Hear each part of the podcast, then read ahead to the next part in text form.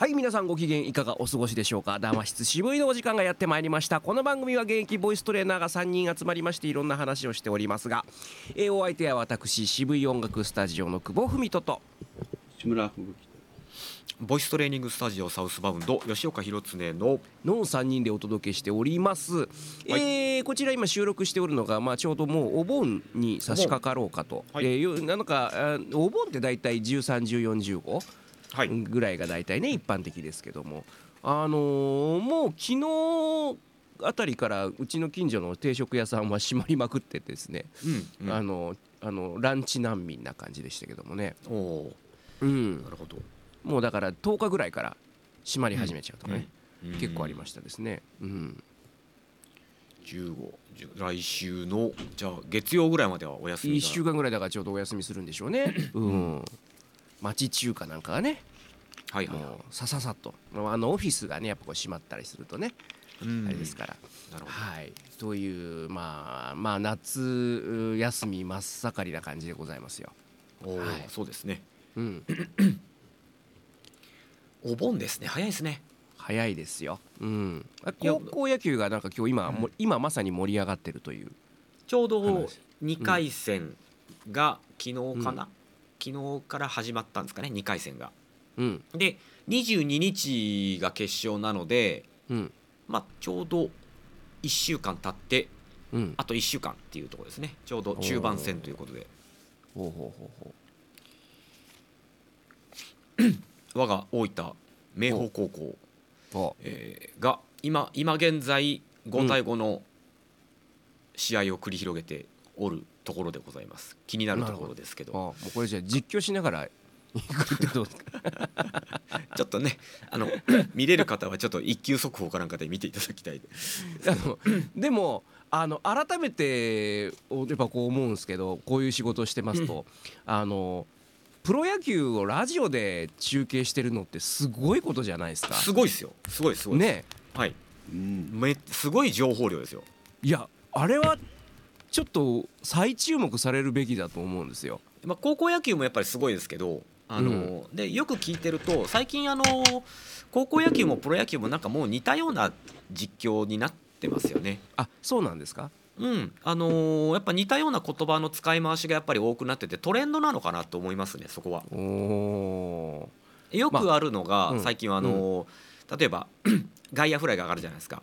ーうんうん。うん、で外野フライが上がってあの例えばレフトセンターライト、うん追って追って追って半身になって構えるってこの半身になってっていうのがよく聞くんですよ。うん。はいはいはい。いや確かにね半身で構えるじゃないですか。はいはいはいはい。取ってすぐ投げられるように、うんうんううん。んあんまりどん真正面に立って取ったりしないのでだから、まあ絵絵面のイメージはつきやすいですね。うんうん。うん。この半身になってっていうワードがなんか最近特によく聞くなと思いまして。以前はそれは何？どうどういう表現だったのかな？表現としてはあまりそこまでは言及しなかったのかな？だから昔昔は僕やっぱテレビ見てたので、テレビは言わないんですよ、言わないよね。もう見みりゃわかる見たらわかるからっていう、んうんうん。だからラジオであんまり野球中継聞いてなかったから昔はどうだったかなと思うんですけどでも半身っていう言葉はすごくよく聞くな。とすごいそのやっぱこう映像として浮かぶじゃないですか。うん。半身になって、はい。はい、すごいよね。すごいですね。うん。えでも例えば、あのーまあいろんな、まあ、声のお仕事というところでね我々こう割とこう接することが多いと言いますか、まあ、生徒さんからも、まあ、その声優さんになりたいとかねあのーシンガーになりたいとかっていう人もいますけど、まあ、僕よく言うんですよ。いやあのーまあ、もちろん第一志望としてはねアニメのねそのキャラクターの、まあ、できれば主役がやれればいいよねそれはまあ一番一番のこう理想形なんだけどでもさ声を使ったお仕事って世の中いろいろあるぜっていう話よくするのね。はいはいはい。例えばまああの CM のナレーションだってそうですし、うん。えー例えばまああの地下鉄のあの、はいね、はい。あのホームに入ってくるアナウンスのあのテープ取る人もいるわけですよ。世の中で探してみ結構いっぱいいろんな仕事あるからって言うんですけどそこの行くとその、えー野球実況っていうさまあ、あれはもちろんあのプロのねあのあのラジオ局のアナウンサーだったりするんでしょうけどもすごいスキルですよね。うんいやめそちゃくちゃこをもっともっとなんかみんな見た方がいいしあの、まあ、僕ら子供の頃あのプロレス実況っていうのありましたけども、まあ、あれは基本的にまあテレビだったからね。あのラジオではなかったかな。昔はあったんでしょうけども。あのそれはすごい技術っていうのはもっともっと広めたいですね。うん。そまあ、各いう僕もそのラジオでじゃあプロ野球中継聞いたかっつうといやまあまあとんとん聞いてないですけども、うん、案外ないんですよ。あの野球中継って。もうないのかなあんまり。あの阪神は必ずあります、えっと大阪の MBS 毎日放送と ABC って朝日放送が必ずほぼはい間違いなく必ずラジオ放送があるのとはい。あと広島カープもあのうん。RCC 中国放送がまず間違いなくやるのとうんうんうん。あとファイターズも北海道が北海道放送がまず間違いなく放送してるんじゃないですかね。はいはいはいはい。でちょっとロッテあのロッテの佐々木朗希気になるなと思ってロッテ戦を聞こうと思ったらラジラジオでもやってなかったりするんですよ。うーん。で東京のだからあとは、セ・リーグでいうと、えージャイアンツとヤクルトと、うん。あのーベイスターズ？うんあったりなかったりですね、うん日本放送文化放送。うん、あと、えーあれ？TBS ラジオ？うんうんうんいや僕ねラジオって必ずやってるもんだと思ったんですよ。いやなんかイメージでイメージで、うん正のいやもうだから、えーかれこれ40数年前の話にはなりますけどもあのやっぱうちの親父がね、えーラテテレビでこうプロ野球見るじゃないですか。でちょうどそのお風呂に入る時間になるとお風呂にそのラジオ持っていくんだよね。ほでだからこうテテレビが見れない分そのラジオであのお風呂で中継聞きながらで出てきたらまあテレビにまた見るみたいなういう感じをよく親父がやっててあそれでなんかこうラジオ中継のその雰囲気っていうんですか？あれすごい鮮明に覚えてるんですよね。うん、どうですふぶきさんこう聞聞いたりします？ラジオ。プロ野球ラジオで昨日も聞いてましたよ。ヘビーユーザーいたここに。普通だから。普通に。日常ですよね。日常ですよね。俺でもなんかこうやってみたいとか思いません？ぷ 野球中継を。すごい、あのー俺だったらあれを俺だったらこうするとかないですか？あのーよく生で見に行くと、うん。スタンドの後ろの方でそれ練習してる人がいるんだよね、あーあれ聞いてると面とてもじゃないけど真似できないなと思うもんね、すごいもう本当いやいやよくやるっていうかもう大したもんだ。やっぱちんゃんとこう練習その、まあ、本番前にいろいろやっうんやられてる。うん多分いろんな立立場の人だと思うけどいろんな球場のおところで聞くことができるんですけどね、へえ面白い。うん、草野球でもやってる人いるしあそうですね。草野球でそれ入れたら面白いですよね。面白いよね。うん。だから若若手アナウンサーとかもめちゃくちゃ練習しますもんね。そうそうそう。ああーれはすごい好きですよ。いやだからなんか個人的にはあれですよ。うんうん。あすみません。個人的にはあのほらあのシャドーイングとかややりますけどね。シャドーイング？はい。あのあのオウム返しです。喋ったことをすぐに自分も。あっていう。あなるほどね影のようについていくからシャドーイングらしいですけど。なるほど。それは結構練習になるな。なるね。おなかなかあのーうん。なかなかじっくり聞いてると結構とんちんかんなこと言ってたりするんですよ。あの あの実況の人まあもうアドリブですからね 完全にね、もうその見た即応力ですからね。うん。いやすごいなと思ういやだからなんかこうねその辺の公園でやってる草野球にも実況入れたらおもがぜん面白くなるだろうなと思ったりするですよ。うん、うんそうそうそうそうう。ん。あの解説の人もやっぱりうまくしたもんであの、うん。プロ野球のそのラジオ実況ってもうとにかく実況が最優先されるので、うんうんうんうん。解説が解説の途中だろうが何だろうが投げた打ったって言うんですよ。はあそうですね。うん、うんそうですね、それでもちろん解説の方も分かってるからそこで一旦話をピタッと止めてまた、うんあの落ち着いたらまた話し始めるとか。はいはいはいはいはい。テレビだともう全くそんなことないですね。なんかもう。そうですね。まあもう見て聞きながら見,、ま見ますからね。うん。うん、いやすごいな。ちょっとあ改めてちょっと聞いてみようかな。うん。まあああれはなラジコでも聞けますよね。あもちろん。あのうんね、はい。ちょっとねあのチェックしてみたいですね、うんあのラジコだと大体もう僕あのラジコでいつもラジオ聞くんですけどうん。大体やっぱこう30秒から1分ぐらい遅れてるんですよ。あやっぱりね、うん、遅れるんですね。であの僕あのアプリであの、うん。ヤフーのあの野球速報野球一級速報のやつ入れてるんでこう 基本的にそう3回終わって6回終わってあと試合終了っていうのが速報で来るんですよ。ビビって。はいはいはいはいはいで僕アップルウォッチにブルブルってくるんで、あのあの昨日昨日とかもそうなんですけど「あお膳立ては済んだ。佐藤佐藤輝行け行け」っつったらブルってくるんですよ。あ終わったみたいな。なるほど。まだララジオの中ではバット振ってないけどもう終わってるんですよね。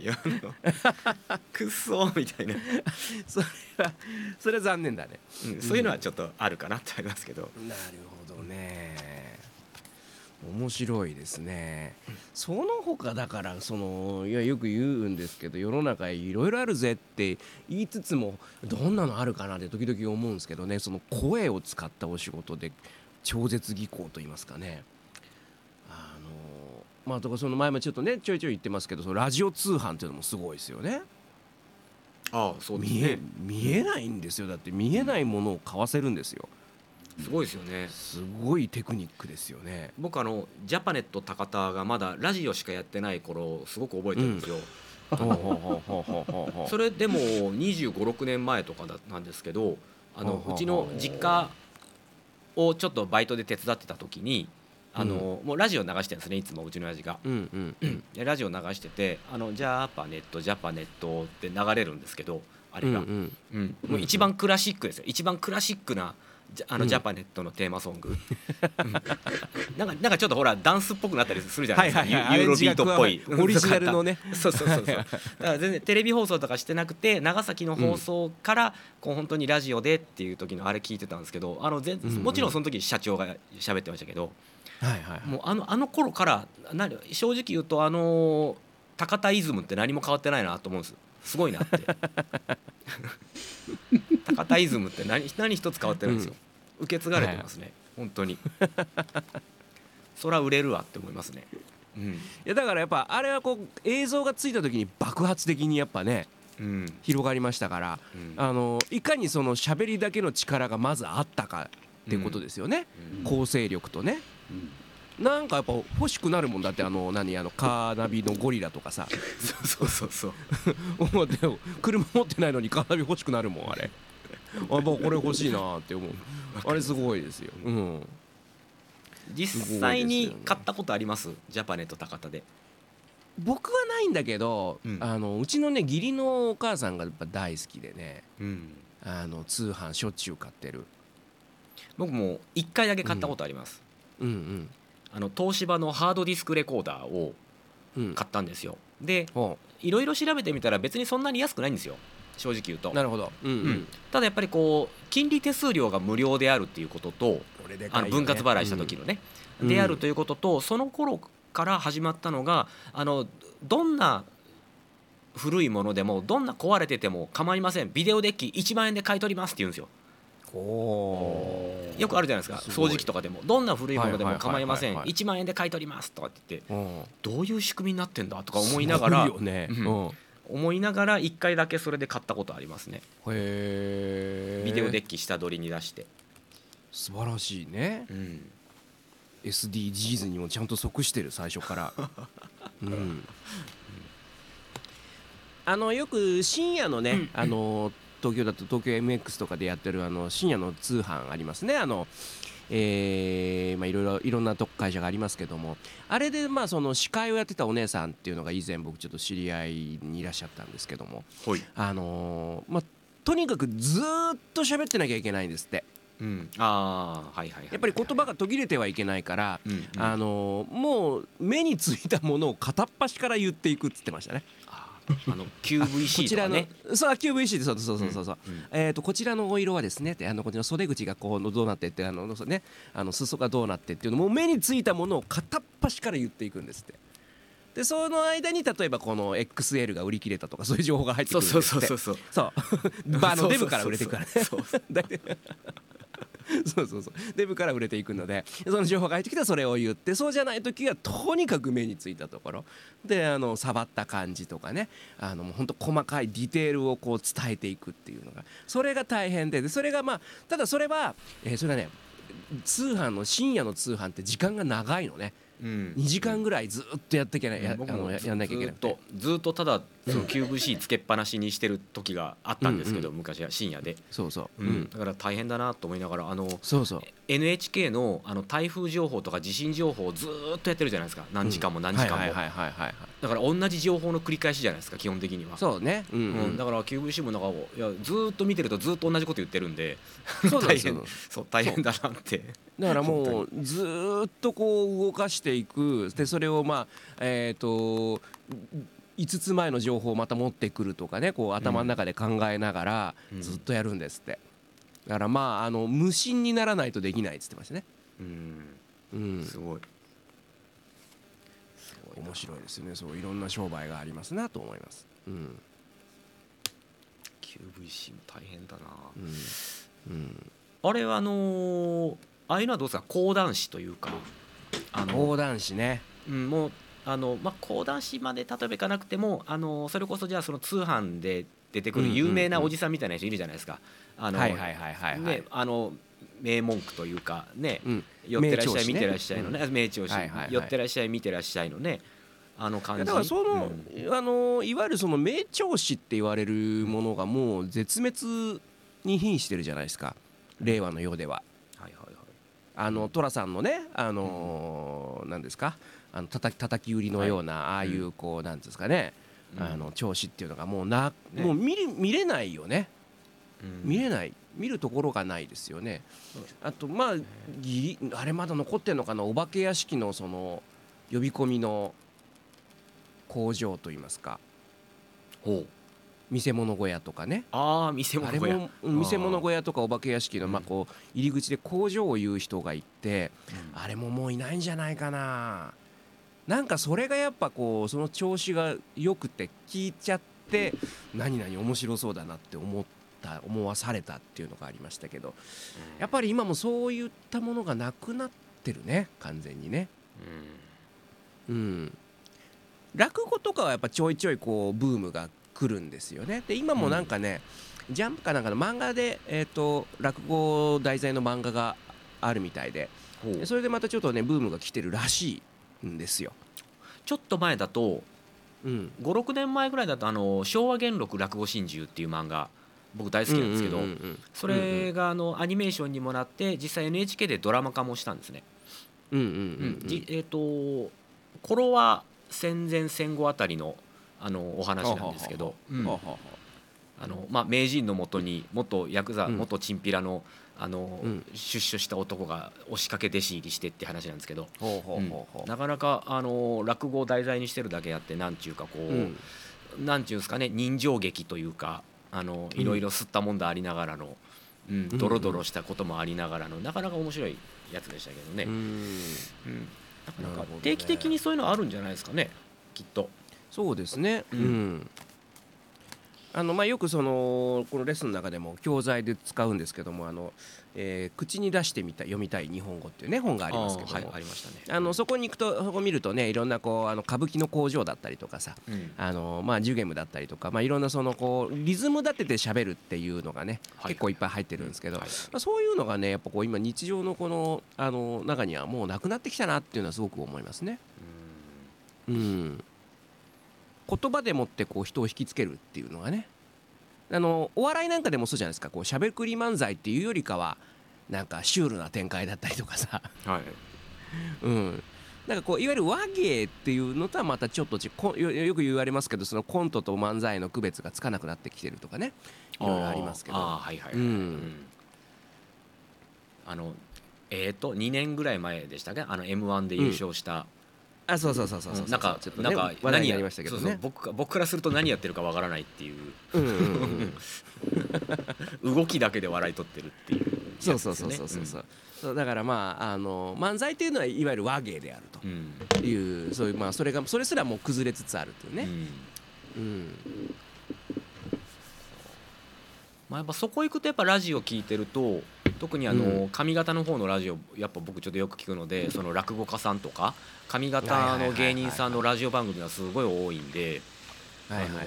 うん、そこはなんかああ大阪だなとか思いながらよく聞くんですけど、あのーやっぱスッと入ってくる何かがあるよね。うん。あのー昇格亭二角師匠とかもう亡くなっちゃいましたけど、うん。あのー生活小百科っていう NHK のさ、番四角い組どうでもそううん。そう番組自体はもう本当どうでもいいんだけど、あのーその二角師匠もそうだし、あのー出てくる芸人さんだったりそのね、パネラーの人たちもみんなもう和芸が立つから、うん。なんかねスイスイ聞いちゃうのよ。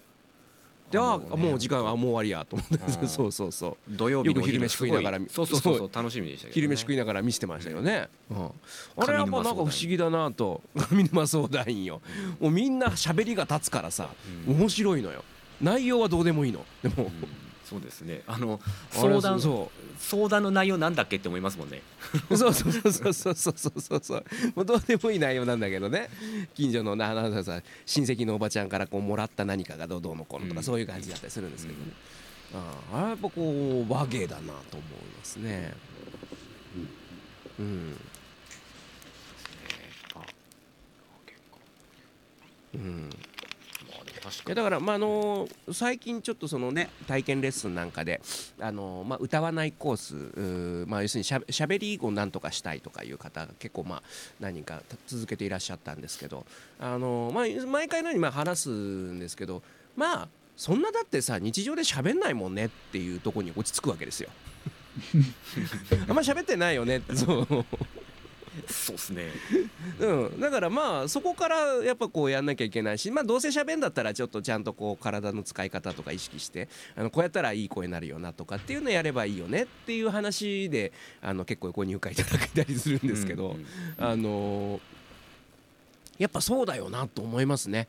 このテレビやそのメディアとかもそうだしその日常の中で面白い喋りっていうのを本当に聞く機会が少なくなったんで、あのー分かんなくなるよね。うん。と思いますよね。確かに。うん。そうですよね。まああのー昔と違ってそのやっぱテレビラジオ、まあ、ラジオというか、まあ、テレビの方がやっぱり進化してその、まあ、大阪の芸人であったりとか東京の芸人であったりとかっていうのが日々流れてくるから、その地方の方言はみんな喋っても、うんうんうん。いざとなったらあの普通になんかこう共通語を喋れるというか。そんなにうん。うん例えば昔だったらアナウンサーの人って地方の人ほどやっぱり不利だったらしいんですよ。イントネーションとかそういったものっていうのは、なるほどね。うん、はいだからと特に特に上方の京都あたりの人っていうのはあの無声しあの母音の無声化がやっぱできなくてうんうんうん。母音伸ばすんですよ「おはようございます」みたいな感じで、うんだから「おはようございます」ってこうピシッと無声化ができなかったりするので結構大変って言われてたんですけど今全然そんなことないですもんね。ううんうんうん。まあでもあのさっきの体験レッスンのお話じゃないですけど、まあ、うちも、あのその歌じゃなくて喋りでってくる人多い,、多いんですけど、あの歌を歌う人ってほら歌の練習たくさんやるじゃないですか当然。うんうん。うん。でもその喋るっていう人って喋れ喋らない人が多いんですよ。喋らないからね。喋らないからう。まく喋りたいってくるんでしょうけど、うん。あのいやいや歌と歌と同じでたくさんおしゃべりしないと喋れるようにならないですよっつって あのいつも、うんうん。い言って。や本当やっぱうん。そうなんだよね。だからあの野球中継やってみっていうのどうかな。いきなり。きつ。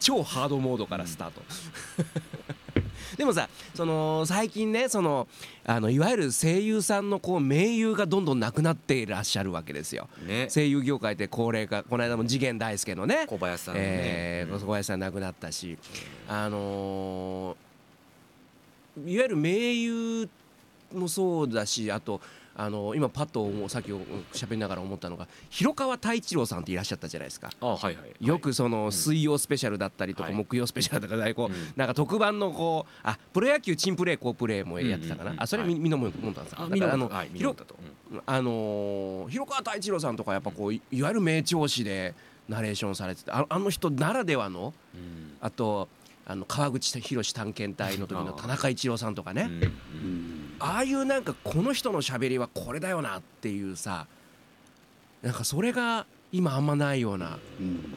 アニメの声優さんのスキルは確かにすごいんだけど山寺さんぐらいかなパーッとは。まあでも、うん。山寺さんすごすぎてあのそう。えこえこれデラさんの声なのっていう時結構あるんですよ。オールラウンドプレイヤーですからね。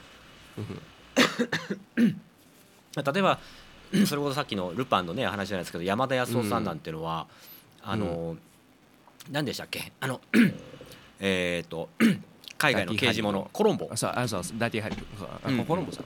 うん、とかね。あの「あたしゃね」あたしゃね」とかっていうね あのとか。まああのない言葉を入れるんだよね。うんうん。だから、うん。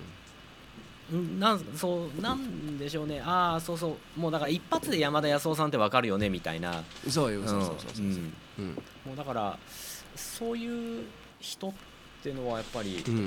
どうなんだろうな。例えば僕あの大塚明夫さんって大好きなんですけど大塚明夫さんにそっくりな人っていうのも結構今出てきてあ迷迷うんですよ。あのあれ声優さんはねれこれ大塚さん？あれ？大塚さん？いやあ違うんだみたいなの続くんで、うんいやもう騙されんぞと思ったらあ大塚さんだったみたいな。うんうん。とか。今次元大塚さんですからねそうですね。うんそうそうそうそう。結構あるからちょっと。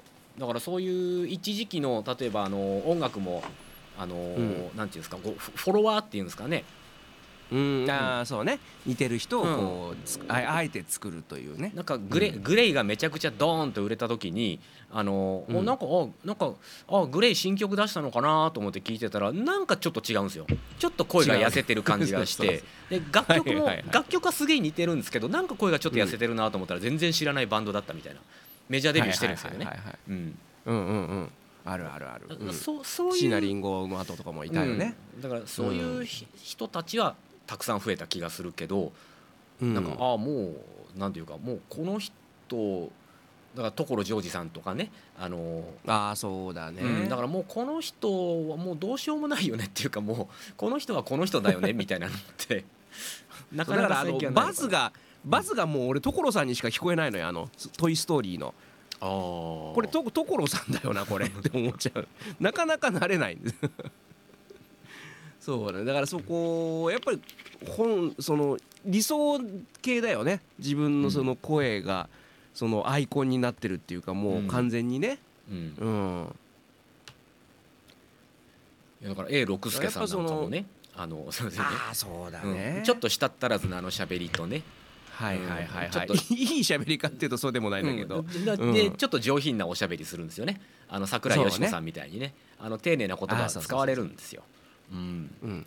あれ聞く晩年はだいぶだいぶ聞くばわからなかったですけどね。ちょちょっとなんか本当に舌が回ってったうん感じがありましたけあのー結構あの生でお会いする機会がいくつかあったんですけどうん。いやだいぶ大変だなと思いましたけどね。うん。朝ダメ舐めてました？これでもやっぱ朝ダメねもらった A さんから朝ダメもらった。多分もうそれ分かってんだよね。これあげるとみんな喜ぶっつうのね。いや本当嬉しかったですけど。まあでもなんかねすごくそうやってこう一生懸命丁寧にお話しされさあのされようとしてたのがねあの良かったですね。うん。そうだな。だからあとその中継ああの古舘さんなんかそうですよね。プロレスでやっぱりこのうん。ねあのあの喋りにやっぱ憧れた男子は多かったんじゃないでしょうかね。プロレスをね、うん。やっぱり見ててプロレスの時のやっぱ古舘さんって一番輝いてましたよね。輝いてたねやっぱね、うん。もうだから「ニュースステーションなんで?」って思うぐらいあ報道ステーションか、うん。あのなんか F1 遠くに行っちゃったなって感じ、うん。ね。そうそうそう F1 の時にあの同じような風でやっちゃったじゃないですか、だからはいはいはいはい。F1 はプロレスじゃねえぞって批判がすごいあって僕あんま F1 は見ないからあれでしたけど、うんうんであとその後まあその報道ステーションでねあの、うん。うん何でしたっけ？あの、えー石原慎太郎さんに「報道ステーション」が始まったばっかりの時に石原慎太郎さんの都知事の部屋に直接、うん。あの対談というかインタビューに行ったんですよね。そしたら石原慎太郎さんからズバッと「君は何が言いたいんだね」って言われてしまってああだから中身がないっていうことなんですよ。あーなるほどね。そこはもしかしたらそのプロレスをやってた時のその即応力を鍛えるがゆえにうん抜けたものなのかもしれないね。ときっとそうなのかなって思いましたね。うん、だからもう「報道ステーション」以降の古舘さんって相当批判の的にさらされたじゃないですか。いや本人も大変だったって話よくされてますけどね、うんだって自分の言いたいことじゃなかったりするじゃないですか。うんそうですね、うん。本当のこ自分のことは言えないでしょうし。難しいよな特に「それは。報道ステーション」ですからね、ね。うん。特にそう 特に「報道ステーション」だから、うん。テレビ朝日のうん。看板ですからね、でもだって自分たちがね、あのーうん。国を動かせると本気で思い込んでるわけでしょ。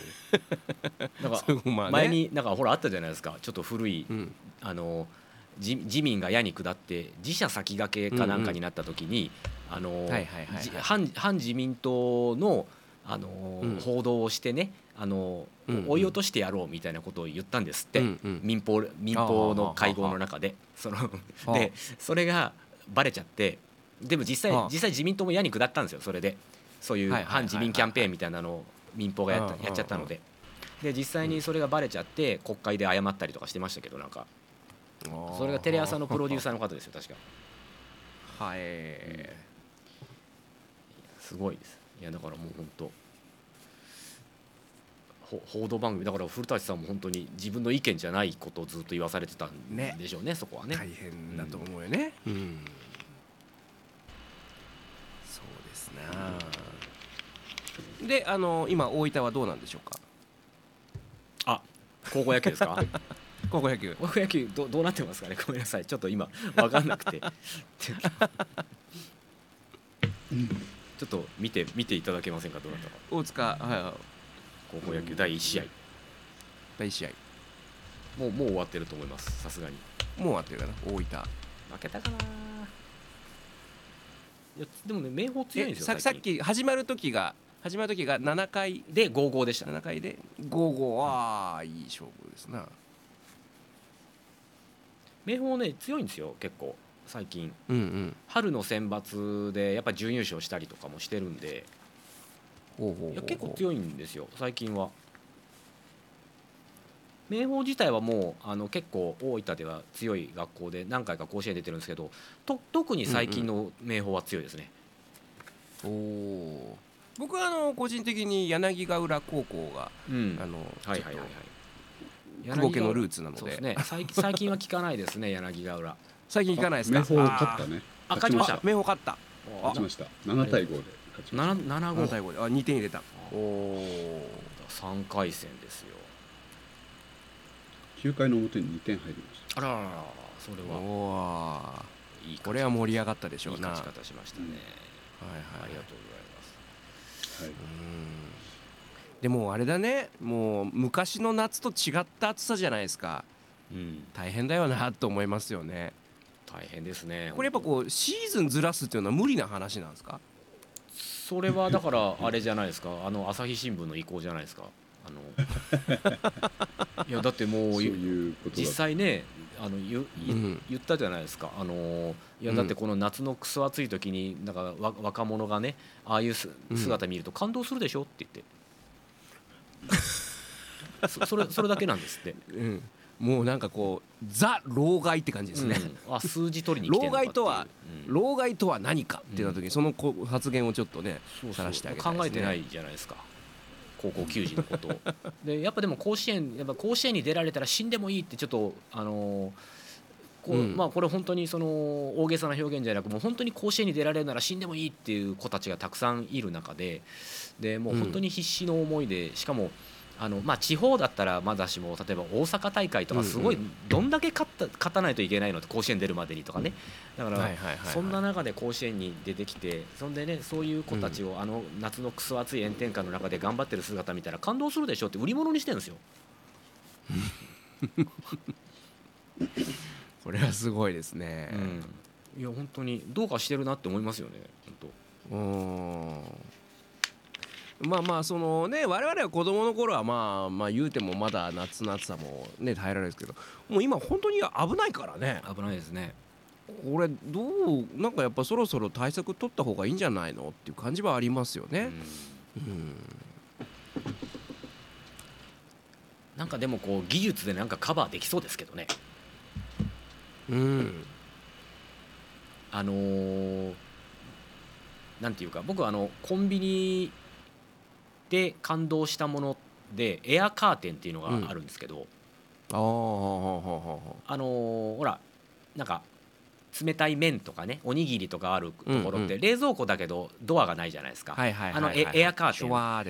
あのエアカーテンってうん本当すごいなと思って、うんうんあの多分上下からふわーってこう出してねあのこう空気の層を作ってっていう、あうんあれ使えるんじゃないですか？甲子園と思ったんです。客席。いやだからあの空気の対流がうまくできればね、うん。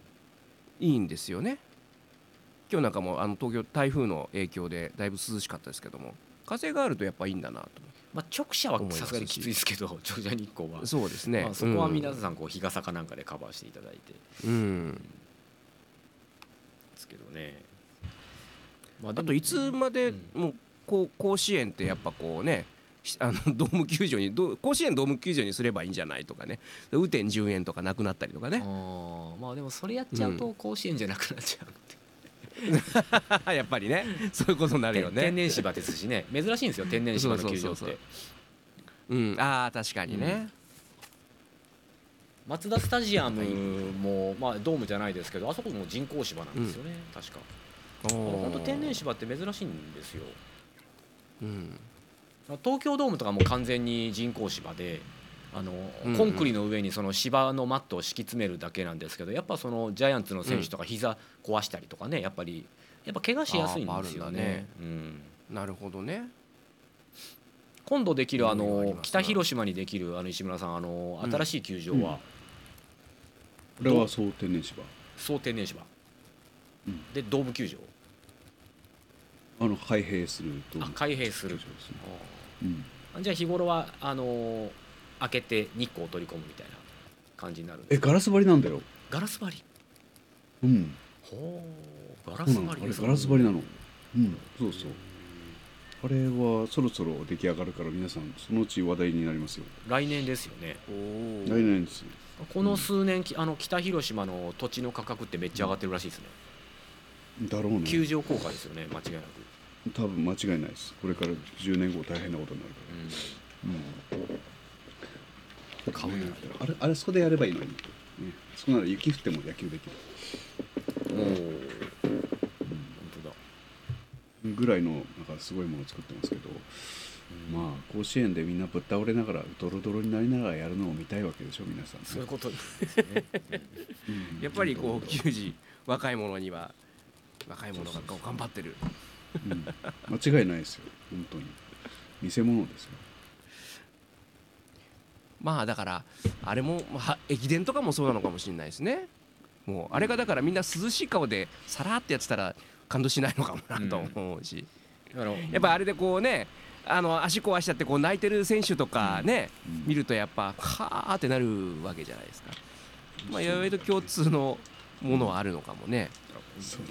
箱根駅伝とかもねやっぱこう区間でこうもうたすき渡した瞬間にこうもうぶっ倒れるようにね抱きかかえられたりとかしてすぐに酸素吸入とかね命かけてんなーって思いますけどもんねでもね。あれがだから涼しい顔でスッと話して「ああ疲れました」みたいな感じだったらやっぱりダメだよな。確かに。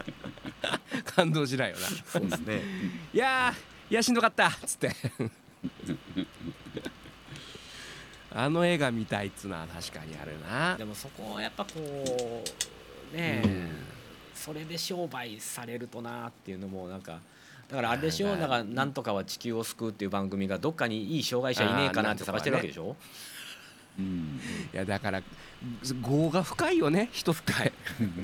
業が深いよやっぱ、うん、だからよよく言う話でそれじゃあちょっとあんまり不幸じゃないからっていうなったりするらしいからね。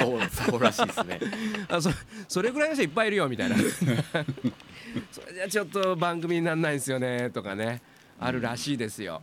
あのよくあの僕が好きな大好きなあのザ・ノンフィクションとかね、うん。あの 結構あの揉めたりするんだよね。そのあの前も大揉めになってた秋葉原のメイド喫茶があってさ、でコロナ禍で、あのまあ、お客さんが激減してそこでこうねあのメイドを続けてる女の子たちがこういろいろ頑張ってるところをあのさもなんていうのあのアイドルになりきれなかったあの女の子があのしがみついてそこにやってるみたいなこう番組に仕立て上げられちゃってて、うん。そうでそうでもないんですよみたいな感じで。ちょっと脚色しすすごいそう脚色しすぎて本人すげえ怒ってた、面白いなと思って。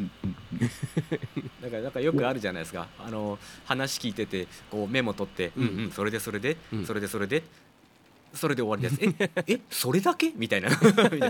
それだけなの、何も面白くないよ？みたいな。そうそう。番組これじゃ番組なんないなって。何を求めてきてるんだって話だよね。失礼な。不幸かっていうね。うん、あるよな本当、こうが深いな。うん。それがリアルにあったな昔なその四谷コタンっていうライブハウスがあって。あの僕のあのすごく親しい諸平さんっていうララジオプロデューサーがいて、はい。あコタンもさあの木村さんとか病気になったりしたらあの番組になるのにねって言ってさ。俺リアルにあのあの吹雪さんは多分もう声が聞こえてくると思うんですよ。そうだねさもそうだね何事もなくそのように何言うよね。事もないようにうんさらっとね。言うね「あ木村さんあの病気とかあのがんとかなればさ」とかっつって。うん。言う「これどっか取り上げてくれるのにな」っつって。うん。そうそういう世界ですよ。面白いですね。もうメディアなんてね嘘っぱちしかないですよもう本当あのーこれはですね一つちょっと実例があって、あの私の知り合いで今はもうあの全然連絡取ってないというかもうちょっと若干絶縁状態にあるんですけど、あのーまあその人のことを悪く言うわけでは全くないんですがあのまあなんていうか批判の的にすごくさらされた出来事があったんですね。でうん。その人は、まあ、いわゆるネットワークビジネスにはまってるというかそれで儲けてる人なんです。ううん。ん。でいろんな、まあ、別にネットワークビジネス自体がね悪とは言いませんから本当。うん。あの無理やり強制性があったりするとやばいですけど、うん。うんまあなんかうまうまいことやってるんですよね。でうん結婚されたんです。あのうん。でちょっと年下のなんか美人の奥さんうんなんですけどあのうん。まあちょっとね不幸なことにがんになってしまってだからあの若い人のがんだから進行が早いじゃないですか。だからもう手遅れだったんですって、うん。分かった時は。うん。うん。うん。でそれでその闘病生活というか、うん。してあのやっぱり亡くな1年ぐらいで亡くなってしまうんですけどあの、うん。それをメディアに取材させて、あの本とか書いて出版したりしたんですよ。はあはあはあうん、まあ俺からするとどういうつもりでやったのか分かんないですけど、まあ、たくましいなと思ったりとかね、うん。まあやっぱりその同じ病気で苦しんでる人たちのって言えばそれなんですけど、うん。にしてはなんか手際いいなみたいな。なるほど、ううんんだからまあそれその人がどうじゃなくてもしかしたら周りのそういうビジネスとかをやってるからいろんな、まあね。ねやってるから、うんうんうん結局その、のね。いろんないろんな人脈があるじゃないですか。ねうんうん。いいいい人脈も悪い人脈もあって、うん、だからそういう人にもしちょっとそそのかされたりしてねなんかやったのかなとか思ったりとかして、まあ、とにかく残念でならなくて。